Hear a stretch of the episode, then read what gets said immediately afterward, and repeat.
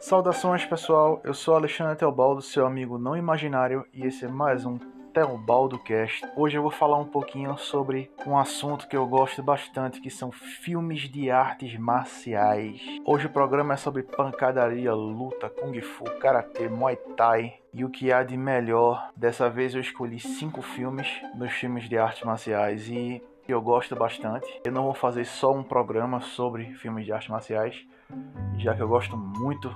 Dessa vez eu escolhi cinco primeiros filmes para falar sobre. Para não ficar naquela de esse filme é melhor ou esse filme é pior, eu ordenei os filmes aqui por ordem de lançamento, de acordo com o ano do lançamento. Primeiro os mais antigos, até os mais novos. Espero que vocês gostem da minha seleção, da minha primeira seleção. E sim, esse programa será livre de spoilers.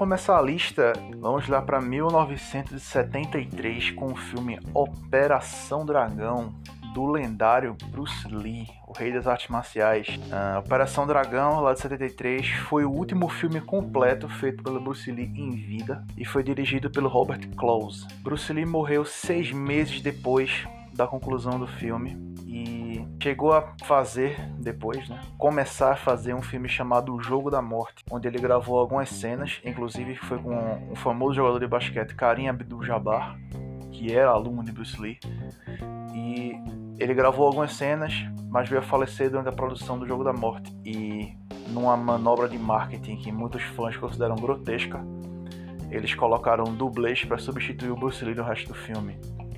Muitos fãs de Bruce Lee repudiaram essa atitude da, da produtora na época. Mas voltando à Operação Dragão. O filme ele é uma parceria da produtora de Hong Kong Golden Harvest, que lançou Bruce Lee, com a Warner Brothers. E foi o primeiro filme de artes marciais chinês produzido totalmente em Hollywood. Ele foi considerado o maior filme de artes marciais de todos os tempos por muitos fãs e tem cenas memoráveis com falas memoráveis como tábuas não revidam, enquanto Bruce Lee é, luta contra o guarda pessoal do Han, que é o vilão do filme. Tem muitas cenas rápidas de ação, é Bruce Lee mostrando todo o potencial do seu Kung Fu. É uma verdadeira carta ao Kung Fu do Bruce Lee, esse filme. Muitos atores famosos aparecem no filme, como Bolo Yang. Bolo Yang tem um destaque importante no filme, tendo até cenas de lutas completas. Ele luta duas vezes no filme. Um ele derrota um, um capanga genérico na segunda luta, ele luta contra Bruce Lee e o Roper, né? Personagem John Saxon, já perto do final do filme. E também, antes de falar um pouquinho da história do filme, outra curiosidade é que ele é o primeiro filme do Jack Chan. Jack Chan interpreta um, um dos capangas genéricos e o Bruce Lee agarra no meio da luta, dá uns tabefes e ele acaba caindo rapidamente. Foi a primeira cena que o Jack Chan fez na vida, inclusive o Jack Chan já falou disso em entrevistas, em vários vídeos, contando de como foi ele ter conhecido Bruce Lee. Foi uma honra para ele. E a trama do filme é a seguinte: ela conta a história de Lee, que é o personagem de Bruce Lee, que é o mestre de artes marciais que ele tem que se filtrar num torneio em uma ilha secreta para capturar Han, um ex-discípulo do Shaolin que traiu a arte, né? se dedicou a tráfico de pessoas, tráfico de drogas e todo tipo de atividade ilícita. E por uma vaidade, o Han ele abre a sua ilha para sediar um torneio e o Bruce tem que ir lá para acertar as contas com o cara. O filme Operação Dragão ele tem uma pegada meio James Bond, coisa meio de espionagem com artes marciais. É como se o James Bond lutasse com Fu. Inclusive o personagem do John Saxon, né, que é o Roper, ele lembra muito o Roger Moore que foi um James Bond, um dos James Bond, foi o James Bond que passou menos tempo com a, com a um dos atores James Bond passou menos tempo no papel, juntamente com o primeiro James Bond lá atrás que fez a primeira versão do Cassino Royale, e dos anos 60 ainda em preto e branco. Roper lembra muito o Roger Moore. Ele é aquele cara irreverente, loiro, com uma boa pinta, assim, viciado em apostas. E outro personagem importante é o Williams, interpretado pelo ator Jim Kelly que é aquele cara afro-americano com black power, fortão, lutador de karatê. Né? O filme é da década de 70, pegou bem aquela época do, do Black Exploitation, que foi o movimento negro em todas as artes, né? Foi quando surgiu o filme do Shaft, interpretado por Samuel Jackson. Surgiu o personagem Luke Cage no universo da Marvel, nos quadrinhos. E o Williams pega muito essa coisa do, do Black Exploitation. Aí você tem três protagonistas que são Bruce Lee, o Roper e o Williams, para derrubar o, o Han, que é interpretado pelo vilão, pelo ator Ken Shi. O filme tem muitas cenas marcantes, mesmo assim.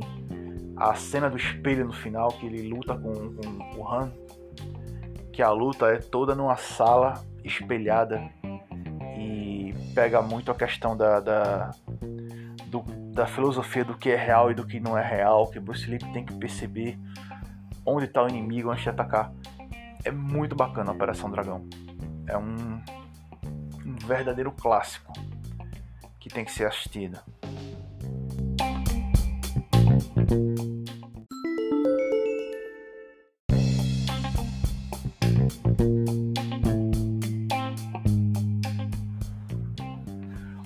Filme daqui da minha lista, seguindo a ordem cronológica, é o filme A Câmara 36 de Shaolin, de 1978, dirigido pelos irmãos Shaw, né, da, da produtora Shaw Brothers.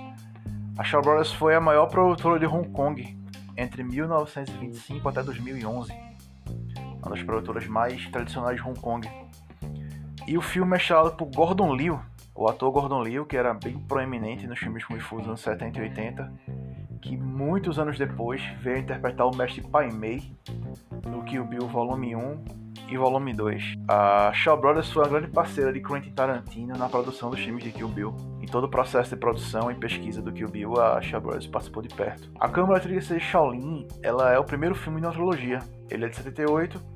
Em 80 temos Retorno à Câmara 36. E em 84 temos Discípulos da Câmara 36. O primeiro filme conta a história da, da, invasão do povo Manchu durante a dinastia Shang na China. E durante essa invasão, assassinos se disfarçam de mestres de artes marciais para tentar tomar a região. E o jovem Sante, que é um dos sobreviventes da, dessa, dessas emboscadas, desses ataques, ele foge para o templo Shaolin e passa a treinar nas diversas câmaras, que na verdade são 35. Ele vem a criar a 36 durante o filme ele tem que passar por esse treino das 35 câmeras para ser digno né, de carregar a arte Shaolin, de passar a arte Shaolin para frente. O filme fala muito de vingança, né, o que contradiz a, a questão do budismo e da questão da cultura Shaolin, de, de paz. Tanto que o Shaolin é dito no filme que eles não se metem em guerra nenhuma, eles ficam enclausurados no monastério. E ele vem meio que para quebrar esse paradigma durante o filme. E muito do que se vê da, da, da cultura Shaolin, eu acredito que tenha vindo desse filme Câmara 36. Por exemplo, Avatar, A Lenda de Aang, o último dublador de ar. O Aang, ele é um monge Shaolin. Né? Os, os, dominadores do ar em Avatar, eles são monges Shaolin. Vem muito da, da, da questão da, da cultura do Shaolin.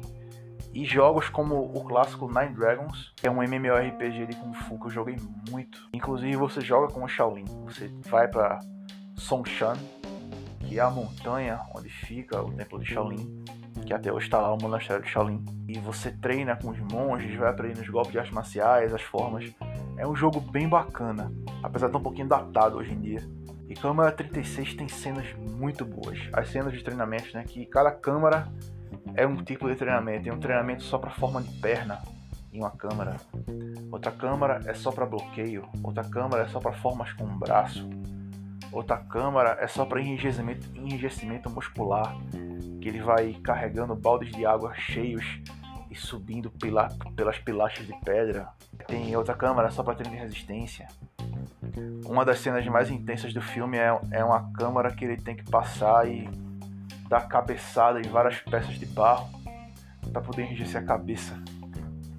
Ele, aí ele vai com vários monges e os monges vão caindo de dor que eles não conseguem dar as cabeçadas e o, o Santeiro consegue perseverar e ir em frente. É muito bacana, assim. E você vê nos treinos muito a questão da, da do rigor, né? Da, da, galera se ferrando. Mas você vê também a questão da, da compaixão e da, do companheirismo dos monges, de como eles lidam com isso tudo. E como o Santei vai se acostumando, que ele vai muito com a intenção da vingança, ele vai internalizando a questão do treinamento dos monges. Câmara de 36 é muito bom, é um clássico. Outro filme de Kung Fu, de Hong Kong, que vale a pena você acompanhar.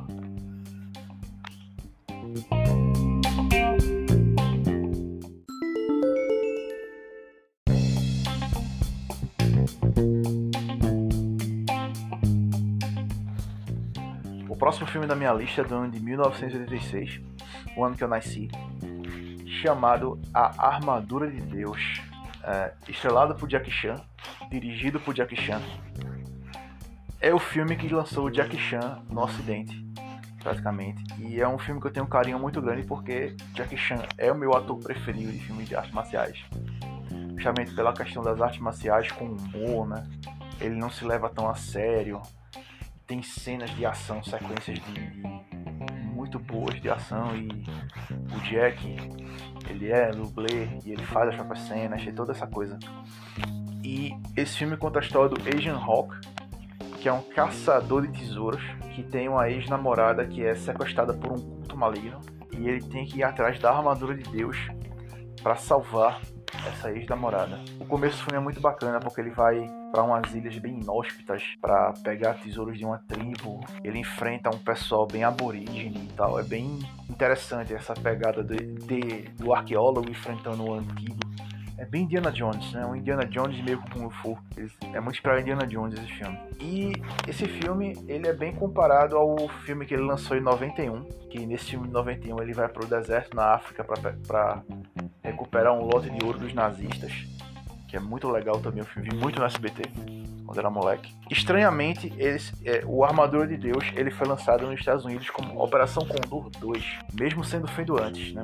Ele é de 86 é bem estranho porque o, o Operação Condor é de 91 e o Armadura de Deus ele é chamado de Operação Condor 2, mesmo sendo feito antes. Ele foi feito antes, mas lançados depois no, no Ocidente. Esse filme foi a base para a criação da animação As Aventuras de Jackie Chan, chamada Operação Condor, que foi criada em 2000 e exibida aqui no Brasil, acho que em 2001, 2002, pela Cartoon Network, pela TV Globinho, que passou extensivamente. Foi uma animação bem famosa da época que o Jack era um arqueólogo que trabalhava para o serviço secreto e tinha a sobrinha dele, a Jay, e o Kyo, que é o personagem mais legal da série, que fazia magia com Baiacu.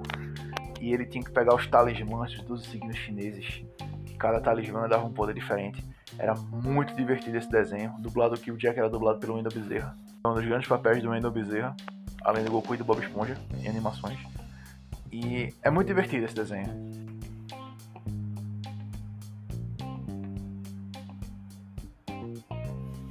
E tem muita referência à armadura de Deus nesse desenho. Até as roupas, algumas roupas que o Jack usa no desenho são as roupas que o Asian Hawk usou no filme. Algumas cenas dele fugindo de situações perigosas também estão no desenho. E os filmes de Jackie Chan tem uma tradição que é mostrar os erros de gravação no final. Geralmente é o Jack levando alguma queda, ou o Jack tomando uma surra, ou o Jack batendo em alguém por acidente com algum movimento errado. E esse filme, os créditos tem uma cena bem impactante, né? Que é na cena o Jack deveria saltar de uma árvore para cair pra, em cima de uma pedra, mas ele escorrega e acaba batendo a cabeça nessa pedra. E como ele bate meio de lado, você vê o sangramento no ouvido e ele tem uma perda parcial de audição em um dos ouvidos. Eu não lembro agora qual é, o direito ou esquerdo, mas ele tem uma perda parcial de audição. E você vê ele sendo socorrido pelos médicos pela equipe lá do, do, do filme, tentar remendar ele. Isso meio que é uma tradição dos filmes de Jack Chan, que ele manteve até no ocidente. Você vê filmes como Hora do Rush, Bateu Correr, mas bem mais recente dele, ele manteve essa tradição de mostrar esses erros e o que ele sofre nas filmagens. É isso, A Armadura de Deus é um filme que eu gosto bastante por marcar esse início de Jack Chan no ocidente.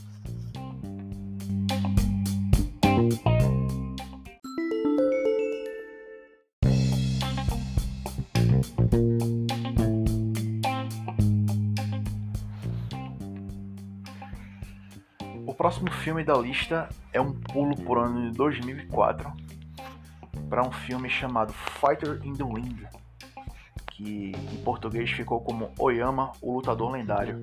O filme é uma parceria entre Coreia do Sul e Japão.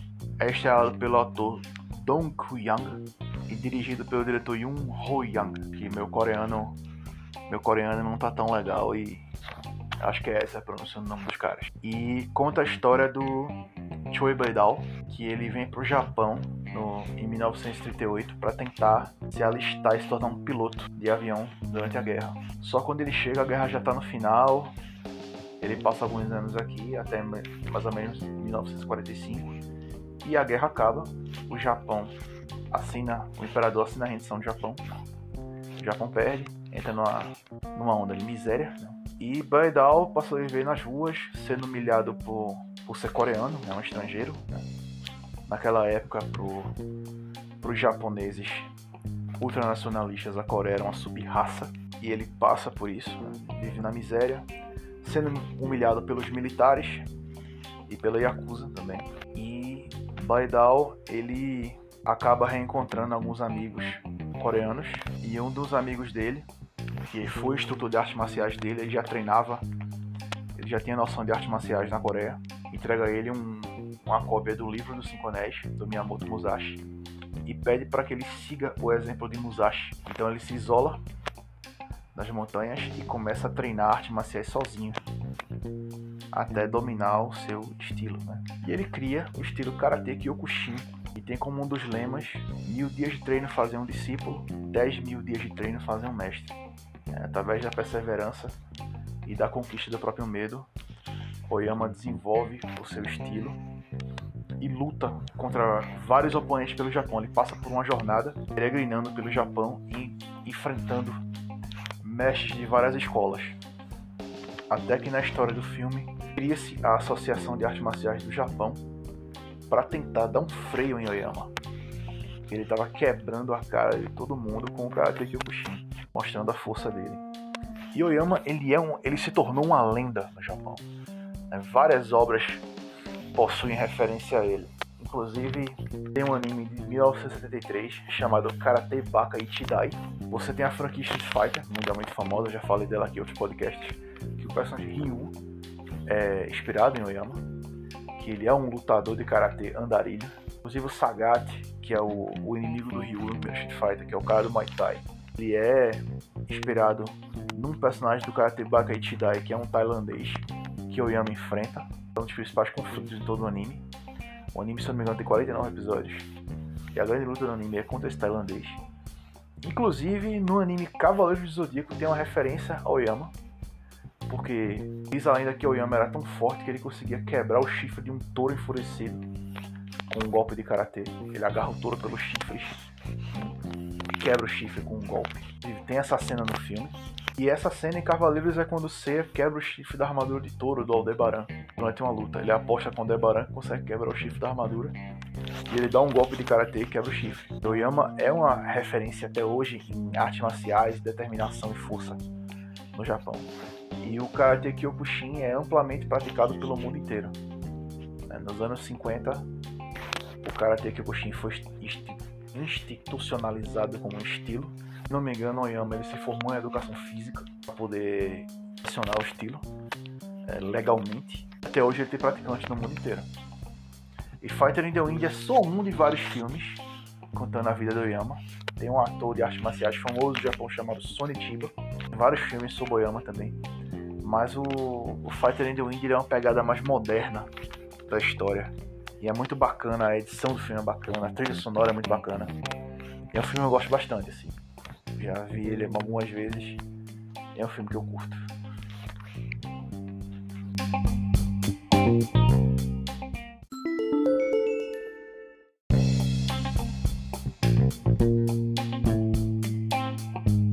O que torna ela uma grande lutadora. E Zen ela é filha de uma criminosa. O último filme da minha lista é um filme de 2008. É um filme tailandês chamado Chocolate.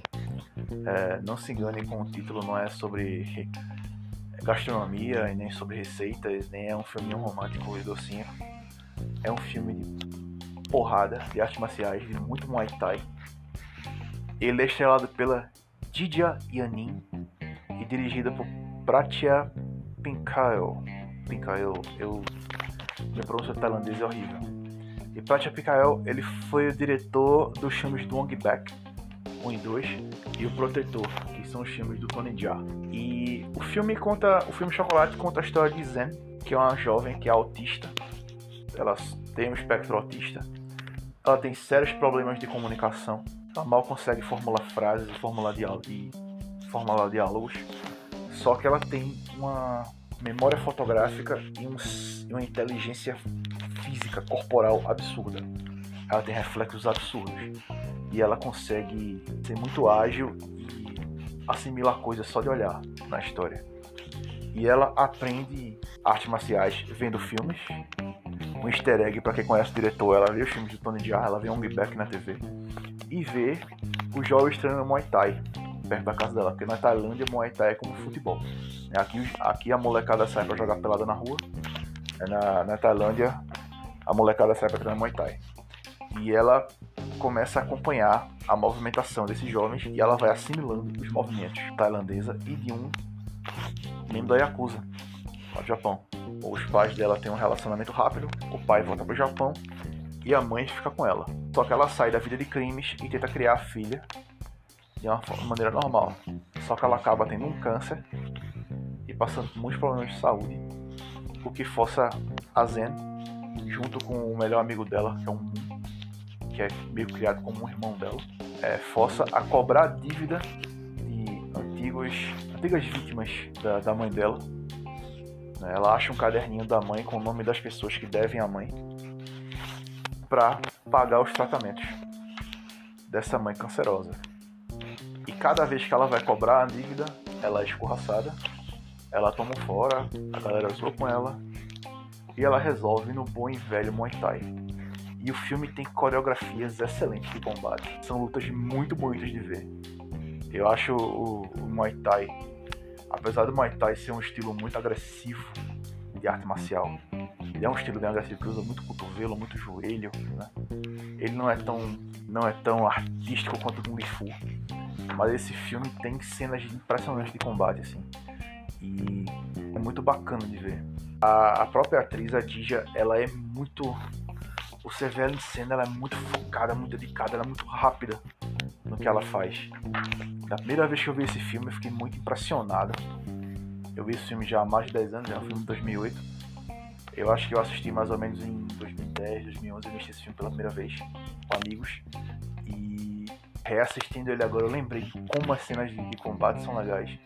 Eu destaco uma cena que, que é bem bacana, porque como a Zen ela consegue ler as pessoas e ela tem reflexos muito rápidos, ela consegue ter respostas rápidas no combate. Até que um dos inimigos que aparece é autista também. E tem uns tiques nervosos, ele fica mexendo a cabeça, mexendo o pescoço e mexendo os braços num padrão que a Zen ela não consegue ler imediatamente. Ela meio que tem que apanhar dele para entender como o padrão de combate dele é, para conseguir enfrentar ele depois. É uma cena bem inteligente, bem elaborada de combate assim é algo raro de ser em filmes. E isso, Chocolate é um filme muito legal, né? com um disclaimer logo no começo sobre essas crianças especiais, crianças que têm autismo. Eles falam para os pais ter cuidado com crianças autistas, para as pessoas terem consideração e respeito às crianças autistas. Né? É, é uma obra que fala de autismo, mas não é falando de uma forma pejorativa, para denegrir, mas colocando o autista como protagonista da história, e torna muito interessante.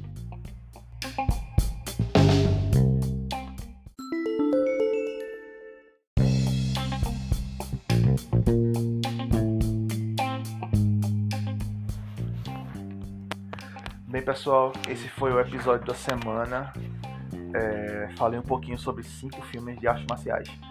Mas antes de encerrar, eu vou pedir desculpas por um vacilo no episódio passado quando eu estava falando de Mortal Kombat, eu simplesmente pulei o Mortal Kombat 9, que foi lançado em 2011 para PlayStation 3, Xbox 360 e PC.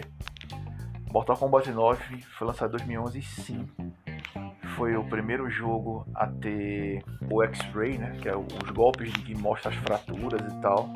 Ele é uma releitura de Mortal Kombat, voltando para o começo da história.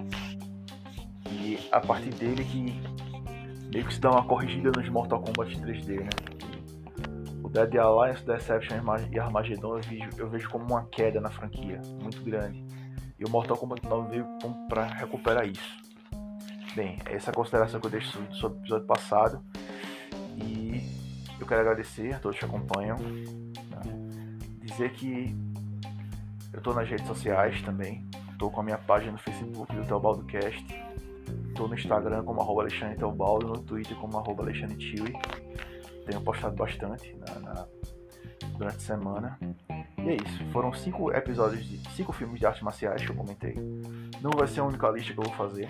Já estou preparando outras, que é um gênero que eu gosto bastante comentar. E vamos trocar uma figurinha. Vamos conversar sobre filmes de artes marciais, séries de artes marciais, desenhos e temas que vocês querem que eu fale sobre aqui no podcast. Entra lá nas redes sociais, vamos bater um papo. É isso, um bom sábado a todos. Aquele abraço, cuidem-se e por hoje é só.